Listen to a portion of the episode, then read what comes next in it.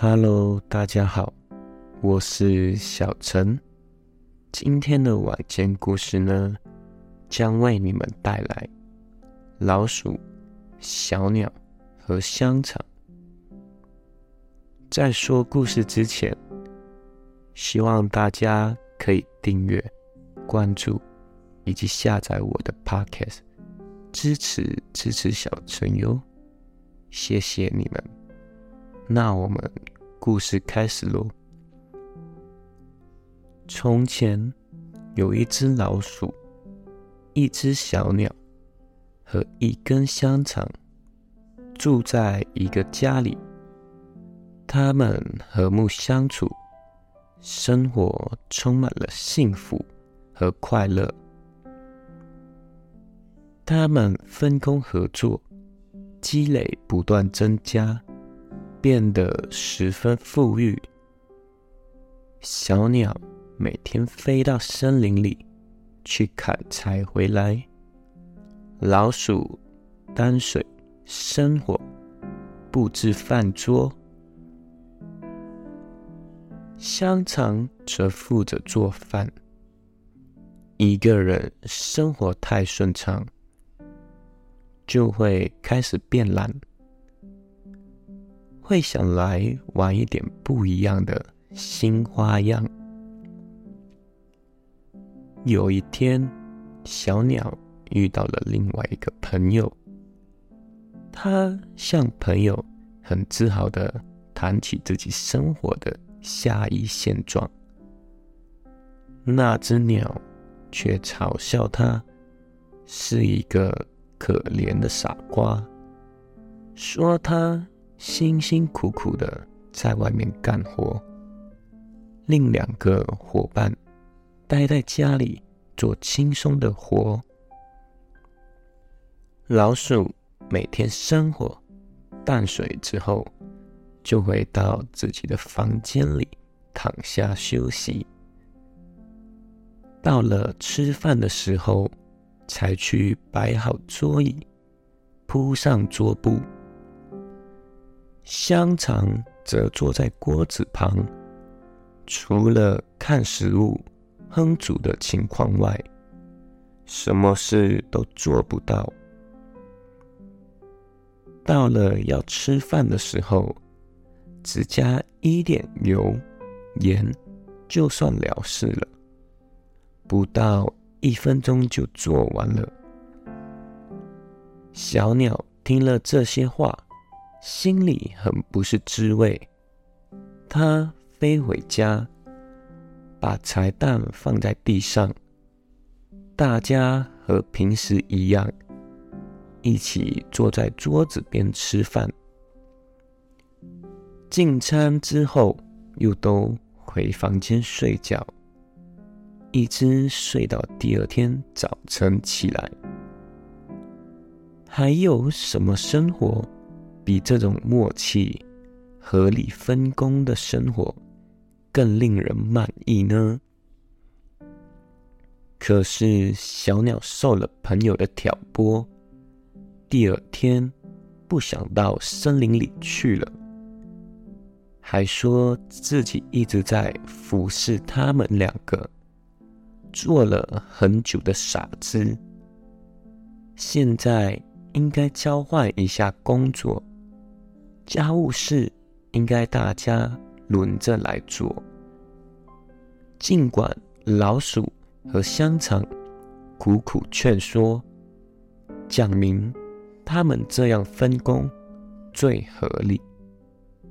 这样才可能继续维持正常的生活，但是小鸟听不进去，坚持自己的提议。最后，他朋友俩只好顺着他。他们用抽签的方式决定了这样的分工：香肠去背柴。砍柴，老鼠做饭，小鸟去淡水。人要是离开了适合自己做的工作岗位时，会有什么样的结果呢？香肠出发到森林里去了，小鸟生起火，老鼠架好锅子，只等香肠回家搬来第二天用的材质。但是香肠去了很久很久都没有回来，他俩意识到香肠一定出事了。小鸟便马上飞出去，沿着小路去找香肠。但是小鸟飞了不远，就发现路上有一条狗。狗说：“它遇到了可怜的小香肠，把它当做可以捕食的猎物，抓起来吃掉了。”小鸟指责狗公开抢劫、行凶杀人，但是这些话都已经毫无用处，因为狗说他发现香肠从事的工作与他的身份不符合，断定他是伪装的间谍，这样才把他杀死的。小鸟非常伤心的拿起柴枝，回到家里，把自己所看到的和听到的都告诉了老鼠。他和老鼠都很悲痛，但是他们两个商定，最后还是住在一起。小鸟把桌子铺好了。老鼠把菜也做好了，但是当老鼠去盛菜时，热气一冲，它一下子就掉进了锅里，连烟带烫死去了。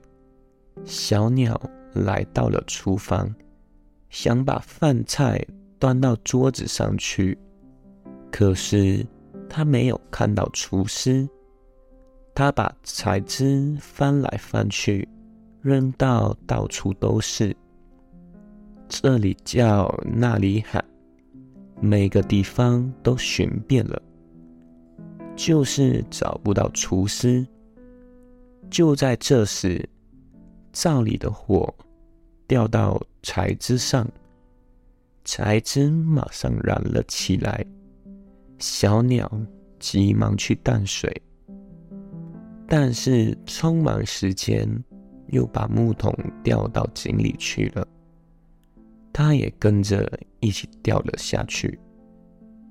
一个好端端的家庭就这样解散了。这个故事告诉了我们，每个人都要正确的认识自己，选择适合自己的工作。不能轻信别人，盲目的从事自己不能胜任的工作，否则后果不堪设想，害己又害人。如果离开适合自己的工作，不仅不能发挥作用，还可能造成麻烦。日常生活中。我们也应该时刻找准自己的位置，这样才能充分的体现人生的价值。每一个人还应该有自己的立场，有自己的认识和想法。正确的认识是建立在对外在事物的了解的基础上，不要被别人的言语。改变自己的想法，你学会了吗？这一期的故事就到这。如果你喜欢的话，记得订阅、关注以及下载小陈 Podcast，支持支持小陈哟。我们下一期见。